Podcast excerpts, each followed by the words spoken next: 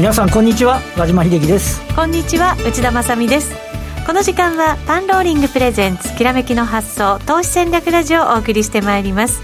この番組はパンローリングチャンネル YouTube ライブでもお楽しみいただけます。YouTube ライブは番組ホームページからご覧ください。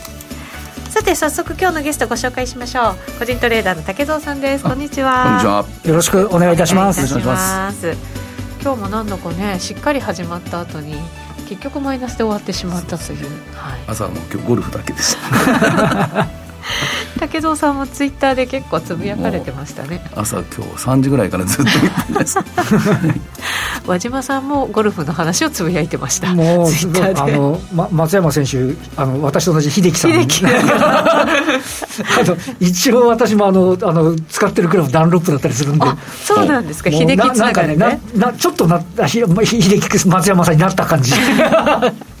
なんかちょっと前からゴルフ関連なんかはねなんか動いてたっていう話もありましたけど、ね、動いてましたけどね、ね、今日の最初にやっぱり住友ゴムから見ますか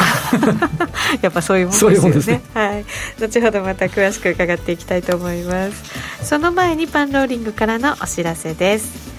パンローリングの一大イベント投資戦略フェアエキスポ2021を7月10日土曜日パシフィコ横浜で開催いたしますこれ久々の会場開催と。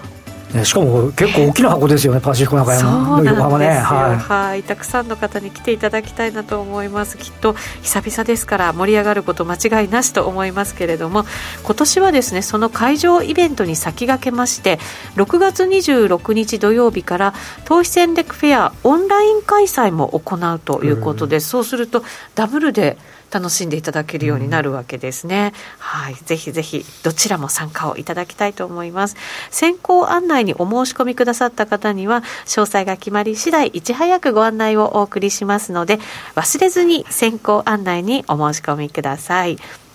また本日4月12日19時からですねウエストビレッジインベストメントの岩本裕介さんによるユーロドルのバイアスを利用したデイトレ戦略のオンラインセミナーを配信いたします。2015年から資金100万円をユーロドルで運用したら5年間で700万円に7倍になったということですね、うん、えー、これ機関投資家向けトレードシステムの考え方を特別公開してくださるということです。簡単なパターンでトレードするだけなのでこれ機関投資家って聞くとなんか難しそうには感じるんですけれど、はい、実は慣れてしまえばたったの5分。しかもロジックもすべて公開してくださるということです。太っ腹ですね。どなたでも視聴可能となってますのでぜひパンローリングチャンネルからご覧いただきたいと思いますそれでは番組進めていきましょう。この番組は投資専門出版社として投資戦略フェアを主催するパンローリングの提供でお送りします。さあ、それではまずは和島さん、今日の株式相場、そうですね、まあ、あの本来ですとね、先週末のあのアメリカの株式市場、ダウ平均は4営業日ぶりの最高値、S&P は新値多い、ハイテクのあの多いナスダックも買われてるっていう、うんで、しかも CME、シカゴの日経平均先物の値は2万9920円と。いや、もうさすがに3万円の攻防だろうと思って、はい、で、先ほど内田さんおっしゃったように朝高かったんですけど、でも、それですら、ちょっと足りんぞと。いう感じがあって、で、そこからちょっと前日比もみ合いぐらいになって、10時半ぐらいからマイナス幅を広げていく。はいなんかどんよりした感じですよね、先週の金曜日も一旦3枚にタッチして、ずるっと押し返されてきてると、でやっぱりちょっとある程度、あの今日のポイントとしては安川電機ですかね。はい、あの今期22年2月期の営業利益が、えー、と55%増ですかね、ざっくり。ということで、着地もある程度決まって、今期なかなか良かったんで、で、先週来、島村来て、ウエルシアが来て、えー、ファーストリテイリング、そこまで売られるかよみたいな感触がずっと来ていて、はい、でええ私、金曜日に安安川決算を見た後に、PTS の施設取引システム行って、ここれもしっかりだったんですよ。はい、だから、あやっと連鎖断ち切れたと思って、朝みたいな売り買いから始まってるっていう、あの、はい、あのイオンもそうですよね、なんかどうなっとるんかっていう感じで、まあ、結局、なんとなくね、あの上値の重さを確認してしまったようなね、あの、今日の結果的には取引になっちゃったかなっていうような感じですけど、竹曽さんどうです？まあ、本当そういう感じですよね。ただやっぱりこの日経平均3万円というところから、やっぱりね、GPIF もずっとちょっと売ってたと思う。で、昨日ですか、今日のに、今日電子版、今日休館日だったんですけど、あの、日銀のあの ETF のあの15億買っていたやつあるじゃないですか、毎日。その分がなんか今、市場の方で今度売却されるとか、なんかそういう話をちょっと出てきたら、ちょっと嫌だなっていうのもちょっとあったんですけど、まあ、それは本当か、あの真偽はちょっと分かんないんですけど、まあ、確かに4月になったその人材のやつ、まあ、今まで5年間ぐらいずっと3年買ってたやつは、急に今ちょっと待ってるんで。まあ、そのあたりの売りのとこもあるのかなと思ったりしてますけど。確かに、明らかなのは、やっぱりちょっと、例えば信託だったら信託の売りが出てるような重さですよね、ななんか、なんか需給が働いてるような感触っていうのは、なんかあるかなっていう気がしますよね。そうですねだからこれやっぱりちょっと決算発表、まあ、見つつなんでしょうけど、やっぱり今の発表されても、やっぱり売られちゃうのかなっていう、なんかねイメージがついちゃうと、なんかこの後も嫌ですよね。これがやっぱりね、今度4月の末から、いよいよもう来週の終わりぐらいですか、22日ぐらいから多分確か日本電産の決算あたりが始まってくるんで、はい、同じパターン続かれちゃうと、ちょっと辛いよねっていう。でもね、あのあ先に売られたやつが、もしかして立ち直ってくると、またイメージも、はいね、ファーストインプレッションだけじゃなくて、トレンドはそんなに変わってないぞっていうふうになればいいんですけど、ちょっと今のと先週の月曜あたりからは、ちょっとずっとそんなのが続いてて、はあっていうね、感触でもないことはないですよね。そうですね。本当にだからいいところまで織り込んじゃったのか、それともそういう需給の問題で、そうですね。なのかっていうところの判断ですよね。そうですね。まあ、下の方はね、そんなにまだまだ、その、なんて言いますか、あの、基調として変化してるっていうか、そこそこそこ底堅いような感じはするんですけど、ちょっと上値が、しかもなんとなく2月高値、3月高値、4月高値って徐々に、だから切り下がってきてるようなね。感触もあるっていうところもありますよね。そうですね。なんか買ってもね、そのなんかその日でまたね、安いところで引けたりとかすると、やっぱりちょっとね、気持ち的になんかね。そうそうな。なんかね、あの、引かされた感がね、はい、あるっていう、そのマインドの問題っていうのもね、ちょっとあるかもしれませんよね。あると思います。ファイナあの、ね、これなんかこう、戦う姿勢はちょっと見せられない感じになってきて、ねマザーズもちょっと途中からドヨンってなっちゃいましたね、今日ね。そうなんですね。はい、マザーズ今日2%を超える下げなんですよ。ね、これは？ね、ちょっとやっぱり、ちょっと、これもまだ戻り歩調だったんですよ。うんあの IPO、あのね、直近 IPO の、まあ、いいの悪いのいろいろあるんですけど、それをこなしながら戻してたんで、したらちょっとやっぱり戻しきんないのかみたいなね、感触っていうのもありますよね。そうですね。なんかこう横ばって揉み合ってる感じはあるんですけど、はい、これも長らく上に行けない感じが。うん、下200日移動平均線で踏ん張って踏ん張って頑張ってきてるんですけどね、えー、上値がちょっと重い感がありますよね。材料待ちなんでしょうけれど、はい、材料は何なんでしょうかね。後ほどはい次のコーナーでも伺っていきたいと思います。次のコーナーは竹蔵さんにじっくりお話しいただきます、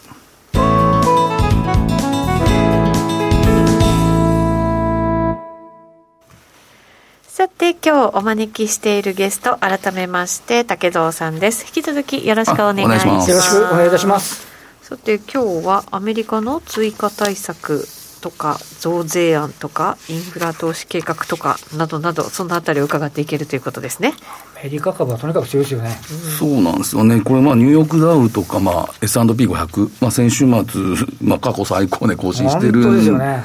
ですよね。ただでじゃあこの上がった要因ですよね。ということでやっぱりアメリカのこの追加経済対策これやっぱりあの、バイデンさんに変わったということで、はい、またあの、先月ですかね、追加対策発表されて、やっぱり個人に1人1400ドルです、ね、まあ、これは年収制限あったと思いますけど、はい、ただ、これもう3回目ですかね、アメリカは。そうですね、はい、で合計でまあ、えー、3200ドルっていう規模の、まああの現金給付、まあ、日本、それに比べてまあ10万円っていうところで。で、あとこれは、あとちょっと今日資料の方用意してあったんですけど、まあ、子育て支援だったり、あと、これ休業給付っていうところにも、これ別、別件でつけてるんですよね。ということは、かなりこの、なんていうんですか、消費者にとってお金、現金をずっと継続して、あの、アメリカの方入ってるんだっていう印象がありました。これこのお金もらえるからみんな職探しに動かないとかね、なんかいろいろあるらしいですけどね、ね、だから日本なんか、ね、すごく困窮しちゃって、まあ、少し今お金渡すようになりましたけど、えー、やっぱりまだね、フルでいけるっていう、この際だから休んどけっていう話になりますからね、うん、お金もらったら使っちゃえって話になってるっていうのはね、素晴らしいあの感じですよね、ね。まあだからこれが結局、政権交代したことによって、経済対策が大きくなってる可能性もあって。で、まあ、この、これはもう個人ということで、今度また2兆ドルの、あの、インフラ投資計画っていうのがありますと。で、ここもやはり、あの、まあ、今まで脱炭素っていうところが、あの、あったと思うんですけど、やっぱりこれ EV、交通網のところですね、はい、この金額見たらここが一番大きくて、やっぱり6210億ドル。すごい、ね、あと半導体、まあこれ、半導体のところだけだったら、まあ500億ドルって、まあ5兆円程度あの補助しますっていうことが出てました。あと、まあ、ブロードバンドだったりですね。まあ、あと、高齢者のインフラ整備っていうところに4000億ドルっていうか、まあ、結構な金額をやっぱり入れてるんだなっていうのが、あの、見て取れたなっていうふうに思いました。EV で、これで雇用をね、確保しようっていう話でもありますもんね。だから多分、脱炭素っていうのが、もともと多分これ、人材ですよね。そうですね。あの、まあ、あの、なんですか、雇用、はい、創出、創出の、今度はやっぱり、この脱炭素によって人材を生むしあの、そういうことになるんじゃないかなというふうに思ってます。で、またもう一つは、この FRB ですよね。はい。これもやっぱり3月、FRB でやっぱり変更ないよねっていうことになって、ね、やはりこういうところがベースになって、アメリカ株っていうのが、今、金利も一時期落ち着きましたからね、そうですね。落ち着いてきて、はい、でやはりこの低金利政策が続くんだっていうのが、株式、あとまあそういうところにやっぱお金が流れていく背景があるのかなっていうふうに思いました。まあこれも全く FRB はあの方針変えてないっていうとか、これ非常に大きいなっていうふうに、私は思いましたよね、ね、マーケット一時試しに行きましたけどね、長期にちょっとインフレなんじゃないかみたいなところでね。だから、まあ、そこのところはちょっと、まあ、アルゴがね、あの、はい、勝手に言っちゃう部分はあるんでしょうけど、まあ、そのあたりが、やっぱりこの FRB の方針自体が何も変わらなかったっていうのは、大きかったなっていうふうに思いましたね。うん、はい。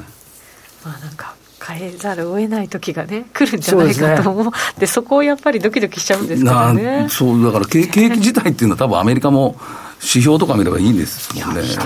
だからそこを市場関係者の方は先出しにしてっていうのはあるとは思うんですけど、やっぱりその FRB のあの動キーがね、ないなっていうところがあると思いますね。はい、ある意味だから、まあ、一旦は安心感がまた、と思いますね。漂い始めてるって感じなんですね。これがまた数か月したらまた。後ほどもしかして出てくるかもしれないですけど、片やで、その予算自身は増税で賄うって話になってますね。あそうですね。だからそこのところがちょっとあと、あの、あるんですで、やっぱりこの、次、来週ですか？今週か。今週です。今週、今週です。16日金曜日。もう日米首脳会議っていうところですね。ここが、まあ、1週間ぐらいちょっと伸びた。で、今話題になってるんですけど、ここで話し上げれるのが、やっぱりまた脱炭素。というところと、あと半導体、あと AI もここ絡んできて、あと、まあ、先ほど来、ブロードバンドですね。で、今日ちょっとあの、今日のマーケットで、ちょっとあの、目立ったのが、防衛関連が上昇してたんですけど、これやっぱり今台湾だったり、あの、この、中国の、あの、会計法の関係で、もう一回この、米中のこの、はい、かあのなんていうんですか、地政学率、うん、そういうところがまた懸念されることがあるのかなというふうに思いました、まあ、日本もあの何でしたっけ、尖閣諸島のところですね、ね。あそこのところも連日来てますし、はい、まあ、このあたりはちょっとあの目が離せないかなというふうに思いましたけどね。はい中国は何したいんだろうと思っていつも考えちゃいますけどね。ね考えちゃいますよね。いや多分これ一つあるのは、はい、今日本とかある結局、資源を狙ってるようにしか思えなくなったんですよね。この後、この脱炭素とかに絡んでくるのって、全部資源が必要だと思うんですよ。EV 一つとっても。確かに。レアメタルだったり、コバルトだったりですね。でそういうところやっぱ日本だ、日本のあの、沖縄の向こうの方だったら、その取れる話があったりしたりとか、あまあそういうのが少しあるのかなと思ったりは、勝手に思ったりしましたけどね。うん中国戦績であること、決して入ってきたりするっていうのが、戦時モードかよみたいな ね、ケースもなんかあるっていうふうに報道されてますからね、ちょっと気になるところでありますよね。ね。はい。ここは、はい、まあ、そのさっきのあの日米首脳会談について、はい、まあ、自分が毎日今、朝メルマガ配信させていただいてます。というところで、そのメルマガをそうですね、はい、ちょっと、あまりこう宣伝することないんですけど、まあ、自分でこうテーマとしてあのあったところで、まあ、それを、まあ、朝忙しい方とかあればこう関連銘柄を出してあげて、まあ、そこから、まあ、これ短期的にじゃなくて、まあ、長期的な視点からでもこう関連銘柄をこう出してあげることによってあいいのかなっていうふうにやって、はい、あのこう書くようにしてますということですね。はい、なるほど、その。ここに一応、50億稼いだ男って書いてあるんですけど、月曜日にまだ聞かれたことないと思うんですけど、50億稼いだんですよね、武蔵さんね。もうだから証券会社時代です。けど、まあ、証券会社30年ぐらいいたんですけどね、はい、まあ、そのうち24、5年、まあ、証券ディーラーやって、まあ、その時になんですけどね。はい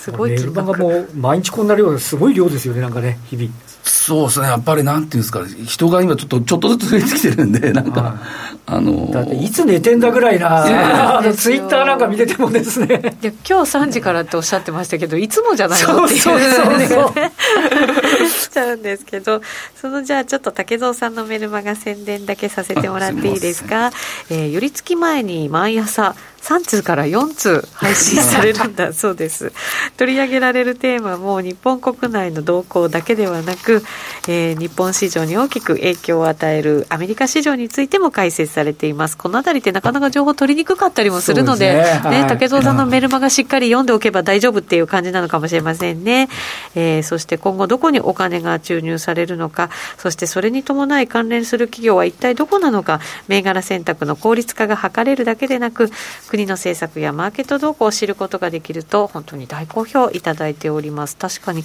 ニュースね読んでるとなんかこういういろんなニュースって流れていっちゃうんですけど、ね、まとめてくれると、頭に入りやすくて、はい。銘柄とねあのねリンクしてもらえるといいですよね。そうなんですよ、はい、それが助かりますよね。調べようと思うと結構大変ですから。はい、ね、はい、えー、メルマガの読者の方からは毎朝届くのに驚きの質ですごいです。メルマガを参考にウォッチリストを作成したおかげで通勤時間も有効に使えて十分な利益を上げることができています。ありがとうございます。など、多くの感謝の声が届いているということです。えー、月末には毎月、読者限定のフォローアップセミナーも開催しています。さらに、年間購読ならば、毎月更新していくよりも、えー、2か月分も割安になるということです。多くの方がこの12か月購読に移行されているということです。ぜひぜひ情報満載の竹蔵さんのメルマガ、ぜひ番組ホームページからお申し込みください。宣伝でした。ありがとうございます。はいさあその、えーえー、メルマガの宣伝の後ちょっとアメリカ市場も考えていきますか、うん。えっとまあ、はい、今まではいいことばっかり言ったんですけど、はい、やはりこの最近のこのニューヨークダウの高値とか、うん、S&P 高値取ってるのはいいんですけど、先週末のやっぱりこのニューヨークダウ見たら、あの、これ、値段の高い、はい、あの、構成銘柄の高い銘柄が買われてるような気がして、うん、なんか、全体だけを、あと GAFAM ですよね。このあたりも最近すごく強くなってるんですけど、全体像を見たところでは、あれ、これ、なんか、そこまで強いのかなっていう印象なんですよ、アメリカ株見てても。一部のものだけが買われてそんな感じを見てる。で、全体の売買代金、あ、これ金曜日か、土曜日の日経に出たんですけど、はいあれ、売買代金少し減ってきてると思うんですよね。そうらしいですね。全体の。これずっと見てっても、やっぱりそういうふうに感じますし、まあ出来高も多分そうだと思うんですよね。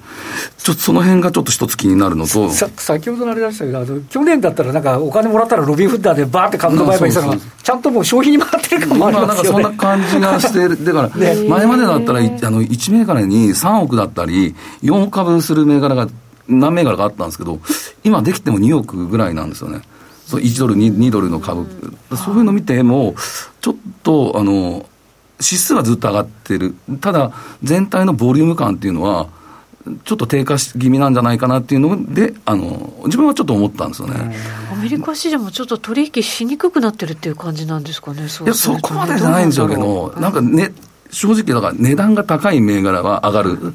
上がってる印象。買いにくいですね。そう、そういう感じ。まあ、向こうは一株とか買えるんでしょうけど、ただ、そういう印象なんですよ。自分でずっとこう、毎日こう、ウォッチしている中で、まあ、そういうところがあるあるかなっていうふうに思いました。で、今、こっちょっと出してるんですが、やっぱアメリカ市場ってこれ、和島さんにも思うんですけど、やっぱりこれだけの問題が、なんかスルーされて。そうそう、なんかいいとこ取りになってる感じはね、しますよね。あの、まあ、今年の頭、あの、ゲームストップのところでも、結構損失の額が出たりとか、で、今回この、これブロックトレードだけでも2兆円の 商いやってるんですよね。で、そのうちどこどこ出てきて、これ野村と、まあ、クレディしか書いてないんですけど、この2社だけでも結局7000億から8000億ぐらい損失出してるわけじゃないですか。だ全体だったら多分1兆ね、欧州系のはなんとなく相殺しちゃって、なんかね、決済して、なんかうまくうまいこと処理しちゃってますけどね。ただ、ここの銘柄群あの入ってたっていう銘柄群があるじゃないですか、売られた、はい、これってまだ下げ止まってないんですよね、実を言うと。あそうなんですか。CBS だったり、あとなんか中国系のあの、まあ、パイデューはちょっとあれでしたけど、でも先週の金曜日ちょっとまた売られたりとかで、だから、その、今まで、本当にこれ、処分全部終わったのかなっていう懸念他にも、他にもあるかもしれんっていうのありますよね。第2っていう、第3のみたいなね。だから、それが次のちょっとページ、あの、とこあのあるんですけど、これ、まあちょっと日経新聞さんが多分土曜日だったかな、書いて、このファミリーオフィスのこの規模、世界でやっぱ、まあ、5兆9000億ドルって言ったら、これ600兆ぐらいの規模が、この、あるとしたら、これ相当だと思うんですよね。一社だけで本当に済むのかなっていうところがあって、そうそういう懸念が一つあって、まあ、あと、このスパックの問題だったりとか、ちょっとこれ、今は結局この新型コロナによって、まあ、先ほど言いますけど、FRB、そこのところの、あの、格、格付けが低いやつまで多分買って、ぼやかしてる面は多々あると思うんですよね。これがもし経済が正常化していって、出てきたとき、ちょっと非常にちょっと怖いんじゃないかなっていうところは頭に入れておく必要があるかなっていうふうに自分では思ってるんですね。で、それの、それがだから最近のその、こう株価でこう指数だけは上がるんだけど、本当にこう全体像を見たときにいいのかなっていうところは、ちょっとずつなんか自分で思ってるんですよね。まあ、勘違いかもしれません。でもアメリカでもそのなんかこう商いが減ってるってことをやっぱりねなんか同じように思ってる方々もいるんじゃないかと、ね、時日経平均ばっかり上がってるみたいなイメージもね、うん、ちょっとないこないことはないなみたいなね。これね古い話なんですけど僕がバラチやってる時に、えー、1989年の時高値取ったじゃないですか、はい、あの時最低取引で外資系が1000枚買いってずっと切ったんですよ、はい、あの時ってほぼ商いなかったんですね。前年に比べたら。そうです。もう証券会社のボーナス88年の夏でがピークアウトですからね。あとはずっと募集。株式株式あの株式関係者はもうすでにあの88年の後半からボーナス減ってたりしてました。もうその時結局伝票枚数も減ってたんでだから指数だけ上がってた印象だったんですよ。まあそれが今回このあのニューヨークでは言わないんですけどその時も明らかにもうボリュームっていうのは減っていったんですよねでもほら、決算発表前にしてね、だからちょっと手控えるっていう動きも、まあそういうのもあるのかもしれないですよね、終わったらまたみんなわーって盛り上がってたりとか、普通にするかもしれないけど、まあ、そこだけですね、ちょっとあまりにも急激にこの上がりすぎてるっていうか、そこだけちょっと懸念。だからあとこれ、増税ですよね。気になる増税。うん、このあたりも、結局、話には出てきているんですけど、あまりこう、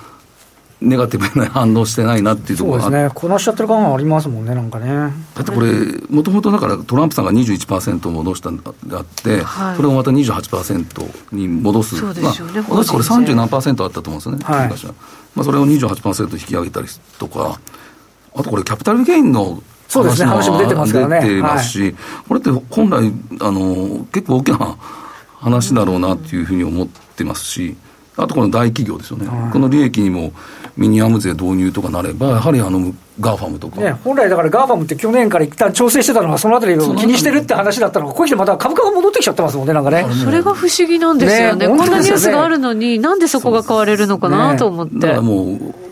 えー、のフェイスブックだってマイクロソフトっても最高値更新してるわけじゃないですか。そうですね。だからまあ、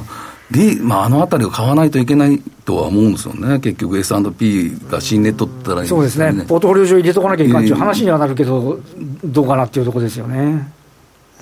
だから、からこういうところをしっかり覚えておかないと、いつがはしご外されるかなっていうところが、あまりにもこうなんですか、S&P にしても、結構あの、アメリカ市場の全体がやっぱり大きくなりすぎてる部分があるんで、抜けたときは一斉にまた抜ける可能性があったりする、そこはだから怖いなっていうところはね、あの持っとかないといけないと。悪いニュースずっとね見ないふりしてずっと上がってる時もあれば。そうそう悪材料っぽいものをねなんかちょっと横に置きながら来てる感は確かにあるような気がしますよね、ね、でもいずれなんかいいニュースが出ても反応しない感じになる時もあるじゃないですかまあまあそれ株式市場なんでしょうけどね、ね、そうですね。でもなんとなくこうなんだろう指数絡みでファーっていっちゃう時ってその後怖いですよねやっぱりね調整が、ね、そうですね。だから指数だけ見たらあのあいいなと思ってても個別個別一個ずつ見ていった時にあれちょっとこれいいのかなあのこれでいいのかなっていうところがちょっと自分の中であったんでそこをちょっと今日あの紹介したという形ですね、はい、日本でもね日経平均がもし上がったとしてもマザーズ全然ダメだったりとかそうそうそう。それと一緒ですねやっぱりね、はい、そういうなんとなく嫌な感じしますもんね。そうだからその肌感覚っていうかだから指数だけこういってあのね、自分の持ってる株が全然ダメっていう、そういうこともあのちょっとあるのかなって思ったり、だから今とりあえず GAFAM がすごい強いんでね、ですね。あのあんまりあのそあの見えてこない部分だと思うんですけど、そ、ね,、れ以外のところって、ちょっと焦点ボケしてる、去年だったら結構脱炭素だったり、こうテーマのところでしっかりこう、色分けできてたと思うんですけど、はい、今ちょっと、今日ここ何、何をこう買いに来てるのかなっていうのが、ちょっとアメリカ市場から見ても、ちょっとわからない状況が続いてるってところ脱炭素なんてね、逆に買われたっていいんじゃないのって思うぐらいのね、毎日ニュースがなんか出てきてる感はありますけどね。そういうとこなんですね。はい、日本はでもなんとなく指数もなかなか上がらなくなっちゃったって感じがね。ありますけどね。そうそうですねさっき言ったやっぱり日本ってねやっぱりただこの今自分が見てるのがまあ、個別っていうかこの、これもちょっとニュース、最近のニュースなんですけど、やっぱりちょっとアンモニアとか水素です、水素ですかね、このあたりちょっとニュース出てきたなっていうところが大きいなと思って、で、まあ、これ、先週のまた話あるんですけど、これ、脱炭素の2兆円っていうので、これで、まあ、以前14分野、これは出てたと思うんですけど、今回、この上半期で18事業っていうのを公表しますっていうのを出てたんですよ。先週の金曜日にあの、有識者が話し合って、で、これちょっと文字はちっちゃくなってると思うんですけど、あの、洋上風力、うん、あと、まあ、これ次世代電池で、プロプス回数と。あそうですね、はいはい、はい、まあ、この辺りを中心にっていうこと、まあ、これ、太陽光と思ったら、太陽光のもう、